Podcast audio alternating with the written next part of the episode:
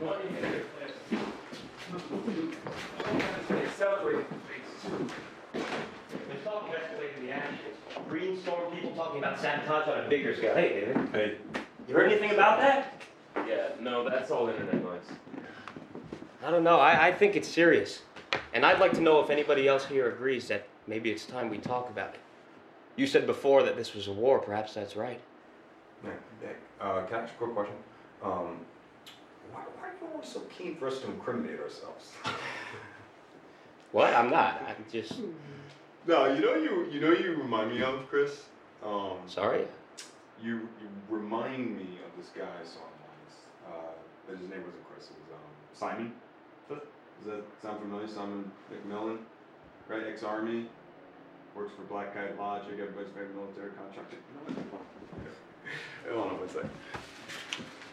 Yeah, no, you, you do look a lot like him. But you, you can't be that Simon McMillan, right? Because then that would make you a corporate spy for Prosper, right? Hmm? Chris, what is this? Chris. Hey, look, guys. Come on. Let's talk about this, okay? So this is true then, what he's telling us right now. What the fuck, Chris? Yeah, yeah. See, everybody, this is Simon McMillan. Okay, he is a he is an employee of Black Kite, sent on behalf of Prosperin. Okay, to spy on our meetings. You are trying to inform on our constitutionally protected activities, pal. It's called entrapment. You cunt! And I had you over for dinner! In my home! Hey, hey, get away from me. Hey, hey, don't touch me. Don't touch You got hey, wired? Hey, look. He doesn't have a wire, guys. He doesn't have a wire. He's probably recording us on his phone. Get his phone! Get his phone!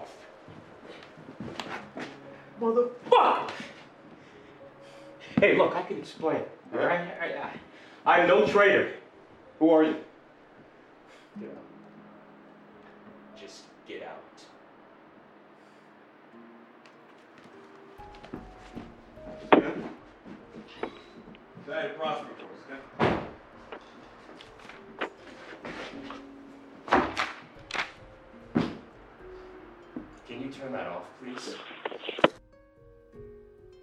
Listen to the Game est un podcast produit par Podcut. Vous pouvez retrouver l'ensemble des podcasts du label sur podcut.studio. Et si vous avez l'âme et le porte-monnaie d'un mécène, un Patreon est aussi là pour les soutenir. Vous pouvez aussi retrouver le podcast sur Twitter, at LTTGpodcast, ou sur Facebook. Je rappelle qu'une présentation globale du concept est disponible en épisode 0. Merci de votre écoute et à très vite.